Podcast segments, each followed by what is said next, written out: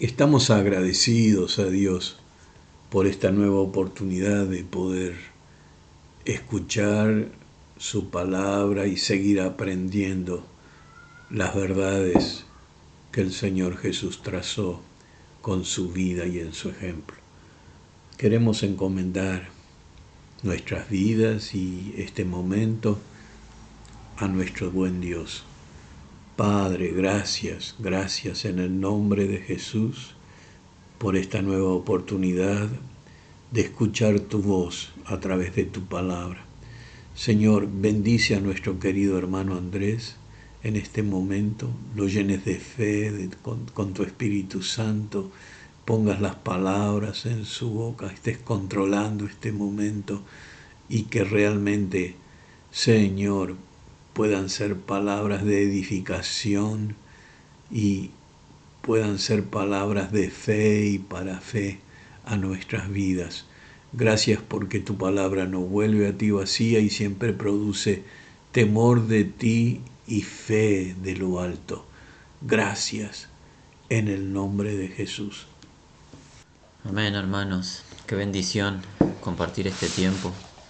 Y semanas atrás empezamos a considerar las parábolas de Jesús, estas enseñanzas que Jesús declaró estando eh, hace dos mil años en la tierra, en su ministerio, enseñanzas a modo como de analogía, verdad espiritual concerniente al reino de los cielos, pero que es declarada con un ejemplo terrenal y así Jesús nos ha estado contando distintas analogías o parábolas concernientes al reino. Nuestro anhelo, nuestro deseo es cubrir una parábola más en esta oportunidad. La misma se encuentra en el Evangelio de Lucas, en el capítulo 13. Dicha parábola será declarada por Jesús, pero no será explicada por Jesús. Al igual que en instancias anteriores, al Jesús no darnos la explicación necesitamos, en el temor del Señor, buscar la interpretación correcta y para ello necesitamos comprender el contexto en que la misma es declarada. Por eso, vamos al Evangelio de Lucas, al capítulo 13, versículos 1 al 5, lo cual nos dará contexto a la parábola que llegará de los versículos 6 al 9 para nosotros tener una comprensión clara de lo que Jesús nos enseña y poder llevar adelante su voluntad.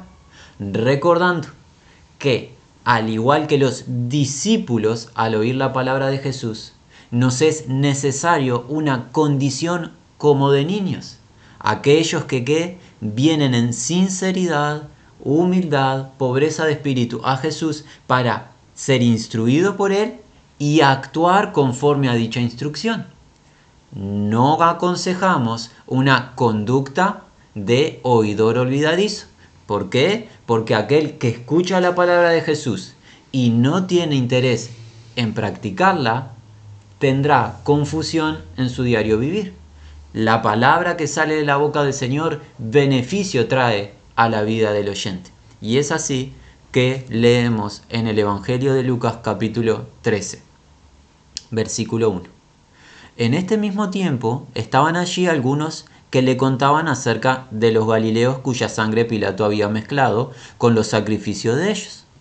Respondiendo Jesús les dijo, ¿pensáis que estos Galileos, porque padecieron tales cosas, eran más pecadores que todos los Galileos?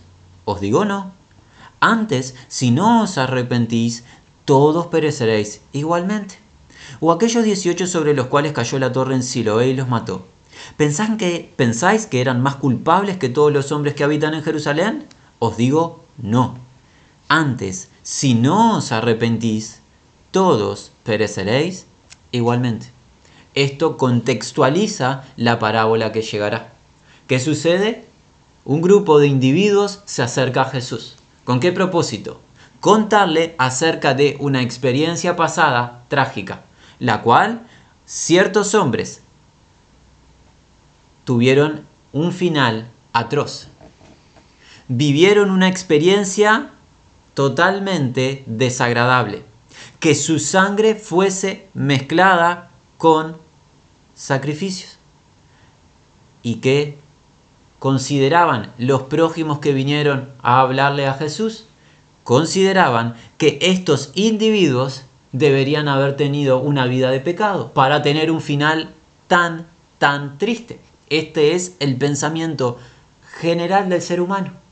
Aquellos que tienen una muerte trágica posiblemente, posiblemente hayan tenido una conducta terrenal desagradable, injusta y experimentan un final atroz. Pero ¿qué va a decir Jesús? ¿Avalará dicha instancia? Claramente no. En el versículo 2 Jesús les responde, ¿pensáis que estos galileos, porque padecieron tales cosas, eran más pecadores que todos los galileos? La respuesta, no. Antes, si no os arrepentís, todos pereceréis igualmente. Jesús que nos cuenta que no importa cuán atroz sea la muerte de un individuo o si parte al final de sus días de manera natural, con una muerte natural, sin arrepentimiento no hay salvación. Es lo que está declarando Jesús de sus propios labios. El arrepentimiento delante de Dios es parte de la salvación en el plan perfecto redentor del Dios creador. En una sentencia condicional, Jesús declara que aquel individuo, cualquiera sea, de cualquier nación y de cualquier generación, aquel individuo que no se arrepiente, no recibe salvación. Por ende, se pierde. Antes, si no os arrepentís, todos y cada uno es la idea, pereceréis igualmente. Luego le citan otro ejemplo, Jesús trata otro ejemplo, a aquellos que se les cae una torre encima. El que contempla dicha situación dice, al que se le cayó la torre encima debe haber pecado severamente para tener un final tan trágico. Jesús dice, no. Notemos que cuando alguien le quiere contar a Jesús acerca de cierto individuo, Jesús qué hace? Siempre pone el foco en nosotros. Jesús nos pone un espejo para que nos veamos a nosotros mismos en nuestra condición caída y nosotros podamos acudir a su rescate y salvación. Jesús no tiene interés en tratar el tema de aquellos que se le cayó la torre, sino que se vuelve a dirigir al auditorio y lo tomamos para nuestras propias vidas y nos dice, antes, si no os arrepentís, todos pereceréis de la misma manera, así como perecieron los que se le cayó la torre, van a perecer ustedes. ¿Qué encontramos de contexto previo a la declaración de la parábola, que llegará en estos versículos 6 al 9 que vienen ahora? Encontramos un contexto de arrepentimiento. El arrepentimiento es parte del obrar de Dios a través del Espíritu para salvar una vida. Arrepentimiento. Tengamos eso en mente. Ahora leemos versículos 6 al 9, la parábola en esta oportunidad dijo también esta parábola. Tenía un hombre una higuera plantada en su viño, y vino a buscar fruto en ella, y no lo halló. Dijo al viñador, He aquí, hace tres años que vengo a buscar fruto en esta higuera, y no lo hallo. Córtala, ¿para qué inutiliza también la tierra? Él entonces, respondiendo, le dijo, Señor, déjala todavía este año, hasta que yo cabe alrededor de ella y la abone y si diere fruto bien, y si no, la cortarás después. Hasta aquí la declaración de la parábola. Tomémonos unos instantes para entender cuál es la analogía, el contexto terrenal. Luego veremos la explicación. ¿Qué dice Jesús? Dijo también esta parábola. Él dijo también esta parábola que trae unión, continuidad el comienzo del versículo 6 nos da a nosotros continuidad de lo que enseñó previamente acerca del arrepentimiento. Retengamos eso en nuestra mente para luego comprender. Dijo también esta parábola. Un hombre poseedor de una viña, en dicha viña que tiene plantada una higuera. Una higuera es una planta fructífera que se plantaba hace dos milenios en la tierra de Israel. Planta que nos cuentan aquellos que saben que daba frutos al menos en dos oportunidades en el año. Una planta fructífera. Tenía el dueño de la viña plantada en su propia viña. ¿Qué sucede? Dicho individuo, poseedor de una viña, hace una acción. Viene a la viña con un deseo, con un propósito, obtener el fruto de la planta. La planta tiene una razón de existir, producir fruto. Esta higuera produce fruto que aquel que la posee retira de él y se nutre, se beneficia. El dueño de la viña viene con la intención, con el deseo de obtener el fruto natural, lógico, de su higuera. porque es su higuera? Porque está dentro de su planta. ¿Qué sucede? No haya tal fruto. Que nos habla, la higuera no produjo lo que debía producir. Fruto, acorde a su condición de higuera. No tiene fruto en sí. ¿Qué sucede? El dueño de la viña habla al viñador, al trabajador en la viña, y le dice, hace tres años que vengo a buscar fruto, vengo con el deseo de encontrar el fruto acorde a la higuera y no la encuentro. Recordemos, esta higuera en la tierra de Israel producía en dos instancias anuales. El dueño de la viña vino por tres años consecutivos y no halló fruto. La planta no funciona como debía de funcionar. ¿Cuál es la declaración del dueño de la viña para con el viñador? Corta, quita la planta de mi viña. ¿Por qué? Porque está inutilizando la tierra. Pero el viñador ¿qué dice? Señor, Quirios, déjala todavía este año dale un tiempo más hasta que yo trabaje en ella, yo cabe alrededor de ella y la abone. Y si diere fruto y si produce fruto, bien. Y si no, la cortarás después. ¿De qué se trata la parábola de la higuera improductiva, de la higuera sin fruto? Claramente, claramente, Jesús nos está revelando a través del Espíritu Santo que el arrepentimiento genuino para con Dios que trae fruto, sin excepciones. Jesús nos está revelando por el Espíritu Santo que el verdadero arrepentimiento, la verdadera conversión que proviene de Dios, trae fruto, sin excepciones. ¿Qué está enseñando Jesús? ¿Cómo sabemos eso? La conexión del versículo 6. En el versículo 6, él comienza esta parábola uniendo la enseñanza previa. que enseñó previamente? El que no se arrepiente, perece. Y ahora que nos dice que la higuera debe de producir fruto. Y si no produce fruto, es quitada. Por ende, el arrepentimiento genuino trae consigo fruto. Y alguien dirá, bueno, eso puede sonar agradable, puede sonar a una buena interpretación. ¿Qué fundamento presentan? Y es una buena pregunta si alguien la realiza. El fundamento lo encontramos en los siervos del Señor. Hubo un varón, el último de los profetas hebreos, encargado de qué? Preparar el camino para el Mesías Rey. Para aquellos que están familiarizados con las Sagradas Escrituras, conocen de la historia de Juan el Bautizador o Juan el Bautista, el primo del Señor Jesús. ¿Qué declaró Juan el Bautizador estando en la tierra? Libro o Evangelio de Mateo. Nos adelantamos al capítulo 3. En el versículo 8. ¿Qué dice Juan? Haced pues frutos dignos de arrepentimiento. Nótese que Juan da una orden. El verbo hacer está declarado en imperativo. Juan, enviado del Dios vivo, ordena a los oyentes hagan frutos dignos de arrepentimiento, produzcan frutos acorde al arrepentimiento. ¿Qué significa? Que el arrepentimiento produce algo. Produce algo.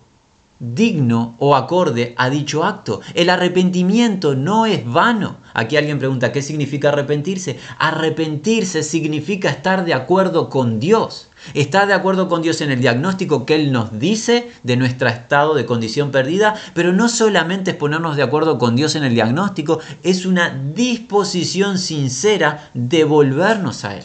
Es un cambio de conducta, es disponernos a pensar lo que Él dice, a decir lo que Él dice y a hacer lo que Él demanda. Es un cambio total en la vida. El arrepentimiento tiene frutos dignos, como Juan lo está enseñando. Elaboren, hagan, produzcan frutos acordes al arrepentimiento. Y aquí alguien nos dice, alguien que esté un poquito más familiarizado con las escrituras, hermanos, Juan dijo eso, pero lo dijo en un contexto hebreo. Eso aplica para la nación de Israel, una nación en, penitencia. Oh, es verdad que Juan lo dijo en un contexto hebreo. Pero esta misma declaración sabemos que es de Dios para toda persona. ¿Por qué? Porque el siervo del Señor, el maestro a los gentiles, el apóstol Pablo, declaró ante el rey Agripa lo que encontramos en el libro de Hechos. Vamos un segundo al capítulo 26. Pablo le dice al rey Agripa respecto de su propio ministerio. Pablo se va a encargar de contarnos qué hizo estando entre la tierra de los vivientes. ¿Qué hizo? Eh, libro de Hechos, capítulo 26, versículo 19 y 20.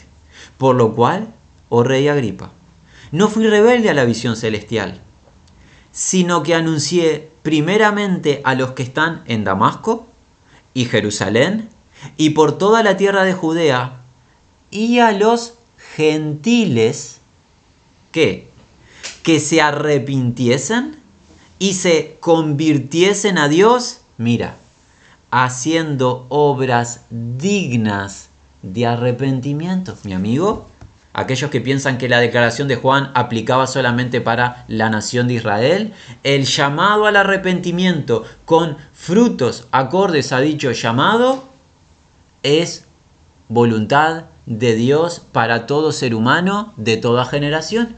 No hay límite para ello. Es lo que Jesús está enseñando en la parábola de la higuera sin fruto.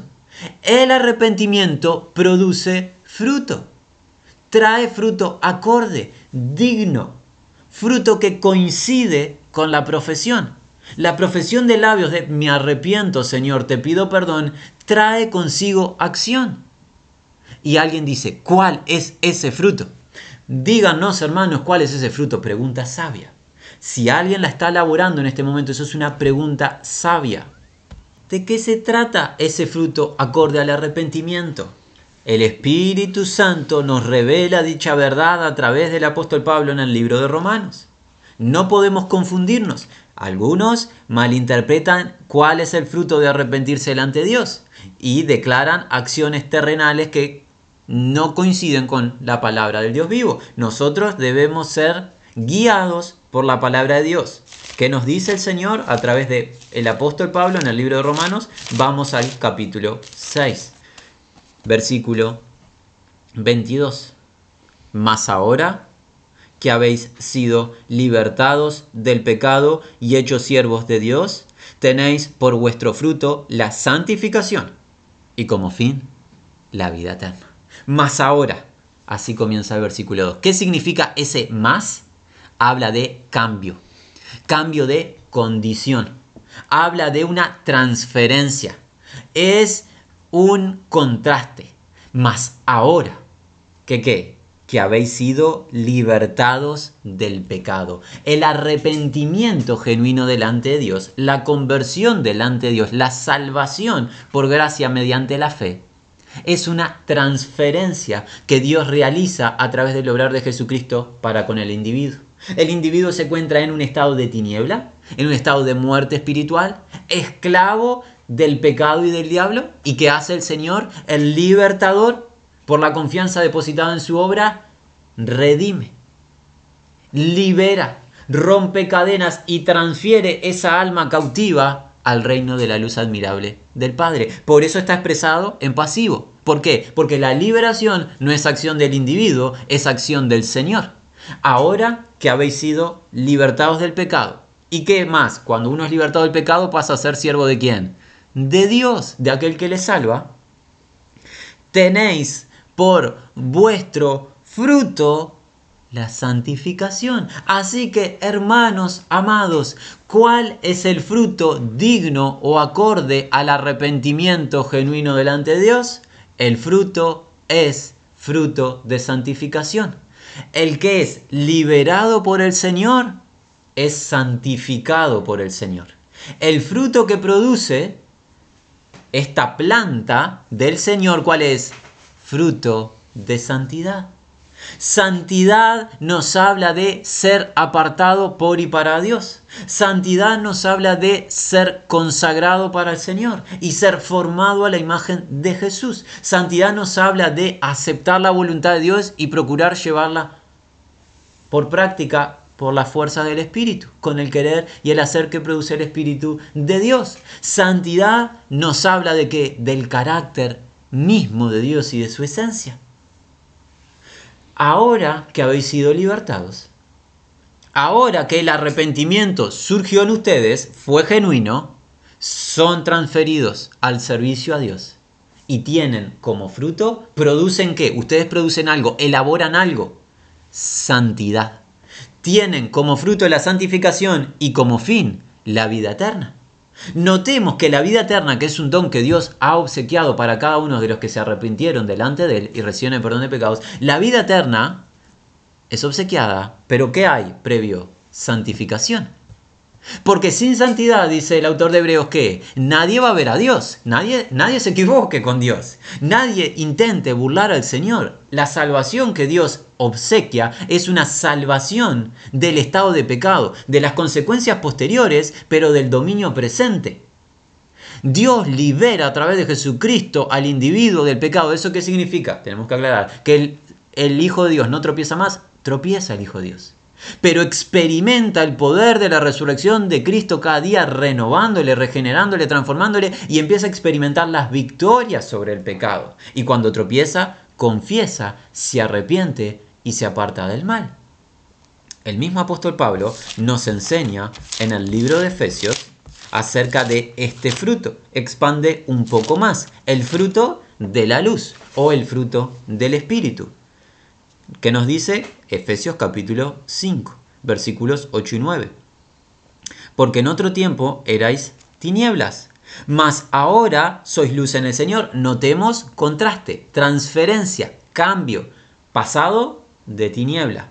Presente en el Señor, luz en Él. Mas ahora sois luz en el Señor. Andad como hijos de luz. Porque el fruto del Espíritu es en toda bondad, justicia y verdad. Deberíamos de declarar que en el original se nos habla de el fruto de la luz. La palabra original que se utiliza en el griego es el fruto de la luz, que es en lo que estamos ahora. El Señor es la luz y el Espíritu es la luz, así que no hay dificultad, pero bueno, se tradujo aquí en Reina Valera el fruto del Espíritu. El fruto del Espíritu o de la luz es en toda bondad, justicia y verdad, lo que Dios aprueba, lo que Dios avala a través de su consejo. No son frutos de que, que el hombre diseña o determina cierta simpatía, ciertas actividades o programas terrenales que pueden ser loables. Estamos hablando de lo que Dios determina como bueno. Lo que Dios determina en su palabra, eso produce el espíritu eso produce la luz. Eso es lo que empieza a experimentar aquel y aquella que se ha arrepentido genuinamente. Y lo vemos expandido en el libro de Gálatas. En el capítulo 5, Pablo nos dice, más el fruto del Espíritu es, es amor. Y la palabra original griega, para aquellos que conocen las escrituras, es la palabra agape. Es un amor distinto al del mundo. Es el amor sacrificial. El amor con que Cristo nos amó. El amor que fue derramado en nuestros corazones por el Espíritu Santo que nos fue dado. Ese amor que ama sin ningún tipo de conveniencia para sí. Ama por deseo de amar y no porque se beneficia del otro. Ama a pesar de las carencias del otro. El amor con que Cristo nos ha amado a nosotros, que no merecemos su amor, pero Él nos amó y se sacrificó para nuestro beneficio. El fruto del Espíritu es gozo, que habla de este gozo, es una alegría, es un deleite en el Señor. Habla de un deleite en el Señor. ¿Por qué? Por su presencia. La presencia del Señor trae deleite, trae alegría, trae gozo a pesar de las aflicciones terrenales que están alrededor nuestro.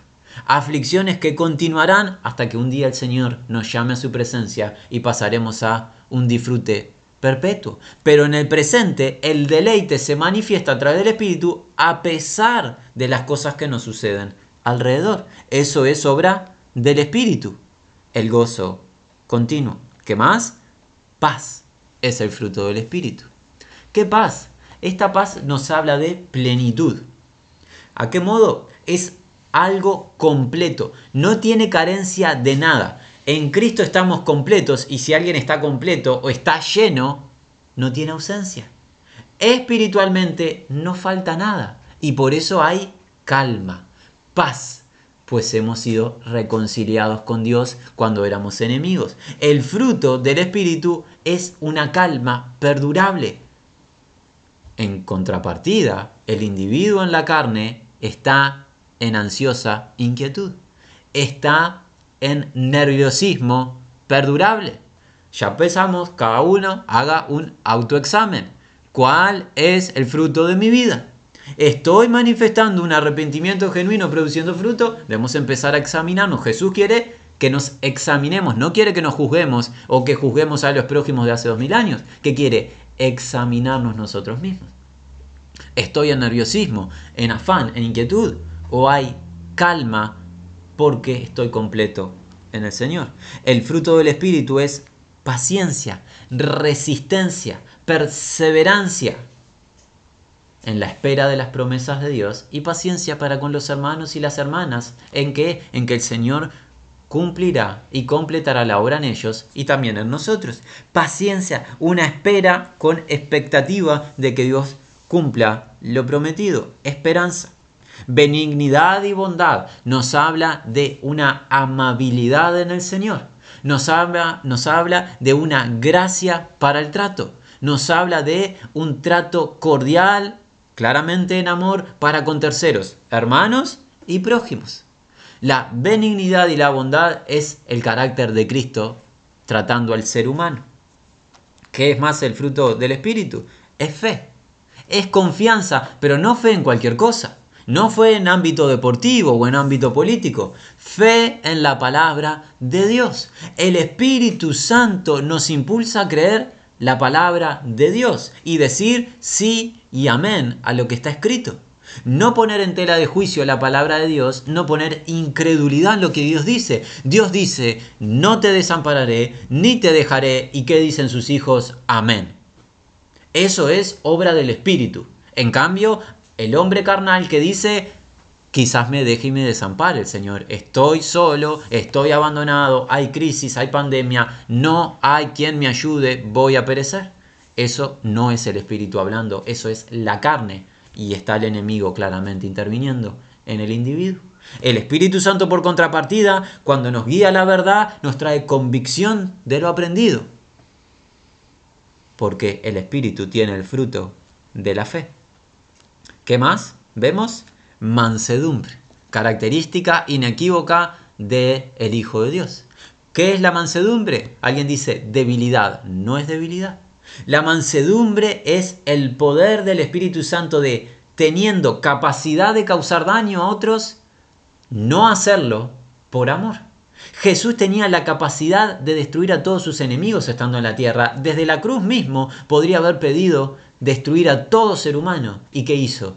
Contuvo todo ese poder por amor para salvación de los escogidos. La mansedumbre no es debilidad, sino es incluso teniendo poder de causar daño, dominar ese poder por amor. Eso es mansedumbre, la mansedumbre del Cordero de Dios. El Espíritu produce fruto de qué? Templanza. ¿Qué significa templanza o temple? Dominio propio. Este fruto del Espíritu nos habla que el Espíritu nos guía a ser el Señor de nuestro cuerpo, nuestros pensamientos, todo guiándolo a la verdad. Gobernar nuestro cuerpo, nuestros pensamientos y nuestras acciones y que ya no los pensamientos del mundo, los deseos del mundo nos gobiernen a nosotros. Dominio propio es un control de los impulsos, eso sobra del Espíritu Santo. El hombre carnal no puede controlar nada, no tiene control de nada, pero el Espíritu Santo nos guía que a dominar todo impulso de la carne y que contra tales cosas no hay ley. Porque los que son de Cristo han crucificado la carne con sus pasiones y deseos. Nótese que el que genuinamente se arrepintió, el que verdaderamente se convirtió al Señor por el obrar del Espíritu Santo, empieza a producir frutos y esos frutos se manifiestan, son los frutos de santidad, son los frutos del Espíritu, del Dios vivo. ¿Y qué nos habla? Que aquellos que están experimentando eso han crucificado la carne con sus pasiones desordenadas. ¿Qué significa? Que ellos están muertos a los deseos carnales y están vivos para Dios. ¿Eso qué es? Arrepentimiento genuino. ¿Contrasta con qué? Con un arrepentimiento vano, profesión de labios que no trae acción posterior. Muchos profesan, no todos actúan. Muchos declaran cosas acordes, agradables y repiten versículos bíblicos, pero su conducta no coincide con lo que Dios ha establecido. Y tú tienes fe, muéstrame tus obras y declararé si tienes fe o no. Porque la fe sin obra en el Espíritu es una fe vana o muerta. Somos salvos por gracia mediante la fe para andar en obras. Una salvación que no produce transformación no es salvación de Dios. El que es salvo para que siga practicando el pecado se tiene que preguntar, ¿realmente me salvó el Señor? ¿Acaso el Señor me va a liberar de la esclavitud del pecado para que yo me vuelva a ser esclavo? No coincide. Jesús se sacrificó a sí mismo para traer redención liberación del yugo de esclavitud del pecado. Y una vez que el individuo es liberado, es liberado para producir fruto, fruto de santidad. Y si ese fruto no aparece, hay incertidumbre de cuán genuina perdón, sea la salvación de dicho individuo. Vayamos al Evangelio de Juan, donde Jesús nos confirma que, que, que Él nos ha dispuesto para que realicemos, produzcamos frutos, como Él lo dijo, en la vid verdadera. En el capítulo 15 del Evangelio de Juan, yo soy la vid verdadera, versículo 1. Mi Padre es el labrador. Todo pámpano que en mí no lleva fruto, lo quitará. ¿Se acuerdan que dijo el dueño de la viña al viñador? Quita la higuera. Y el viñador que dijo, déjala este año. ¿De qué nos habla? Paciencia de Dios. Dios es un Dios de misericordia y paciencia. ¿Que qué hace? Espera que el individuo se arrepienta genuinamente y produzca fruto, pero que los años determinados por el Señor nos hablan de límite establecido. No hay eternidad de espera de parte de Dios para con el ser humano. El ser humano tiene un límite y el límite cuál es? Hoy. Si oyeres hoy su voz, no endurezcas tu corazón. Si hoy estás escuchando y estás percibiendo la persuasión del Espíritu Santo, arrepiéntete y vuélvete al Señor haciendo obras dignas de arrepentimiento, porque hoy es el día aceptable, porque hoy es el día de salvación. Tú no posees los derechos de propiedad del mañana. No te corresponde a ti saber si sabe, vivirás o en un día más. Hoy hay vida eterna gratuita para todo aquel que cree. Mañana no sabemos si estamos en la tierra. Hoy es el día de salvación. Todo pámpano que en mí no lleva fruto, lo quitará. Y todo aquel que lleva fruto, lo limpiará. ¿Con qué objetivo? Para que lleve más fruto. ¿Por qué? Porque la higuera tiene un propósito. ¿Cuál? Producir fruto. El pámpano tiene un propósito, producir fruto. Entonces, ¿cómo puede haber un redimido que no produzca fruto?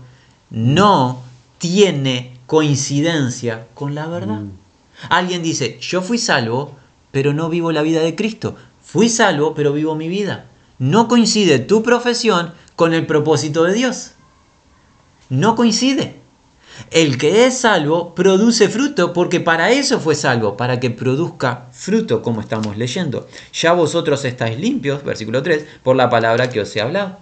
Permaneced en mí y yo en vosotros. Como el pámpano no puede llevar fruto por sí mismo si no permanece en la vid, así tampoco vosotros si no permaneciereis en mí. Yo soy la vid, vosotros los pámpanos.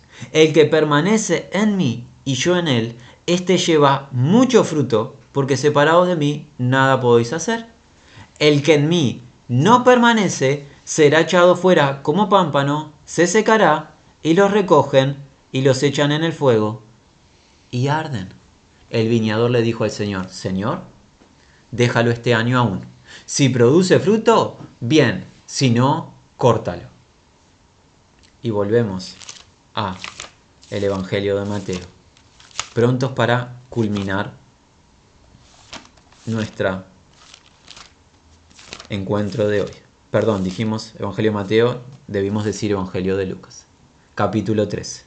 Jesús nos contó la parábola de la higuera que no produce fruto. ¿De qué nos habla? Nos habla de el arrepentimiento genuino. Aquel que se arrepiente genuinamente delante de Dios trae consigo dicha acción fruto acorde, fruto digno.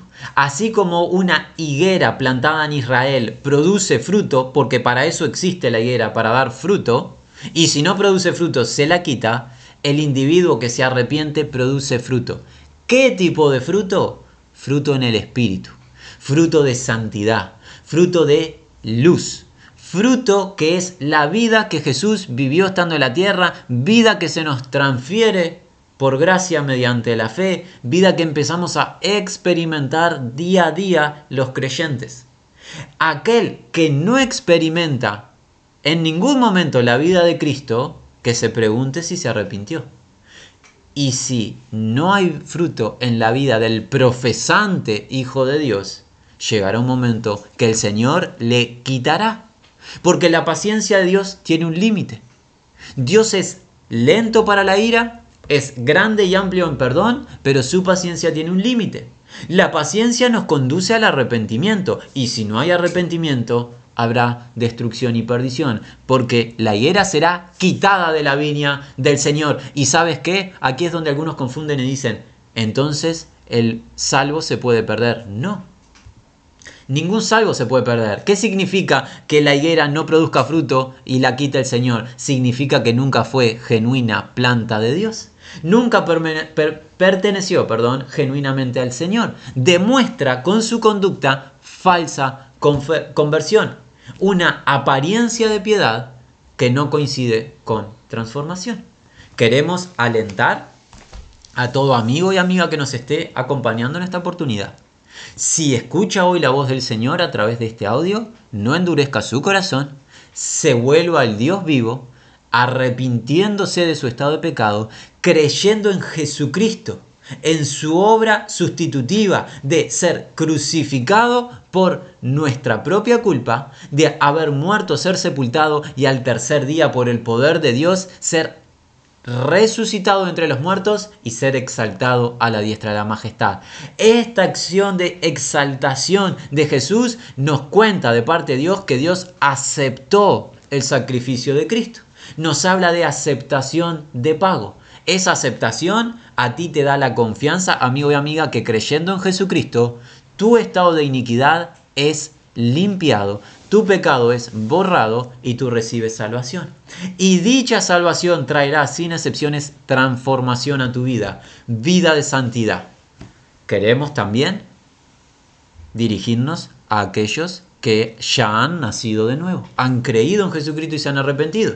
Si en el transitar de la vida nuestro fruto ha disminuido y se ha opacado por los afanes de este siglo, por las inquietudes, que sea hoy el día, hermanos y hermanas, en el que nos arrepentimos y nos volvemos nuevamente al Señor y empezamos a producir los frutos que el Señor ha determinado para su gloria. Seamos hallados fieles y agrademos al Señor. Y esa es nuestra súplica, Padre. Que mucho fruto digno de arrepentimiento produzcas en nosotros y se propague tu verdad y el arrepentimiento y la salvación y la fe genuina que es en Cristo Jesús en todas las naciones. Nuestra súplica es que tu verdad haya cabida en la vida de los oyentes y salves para tu propia gloria al ser humano. Padre, gracias por tu paciencia. Gracias por tu espera paciente para que se produzcan los frutos dignos de arrepentimiento. Pero Señor, también produce en nosotros temor para que no nos burlemos de ti, para que no tomamos en vano tu nombre y tu salvación, no sea que nos quites de la viña y perezcamos por la eternidad. Te damos toda la gloria a ti, en el nombre de Jesús. Amén.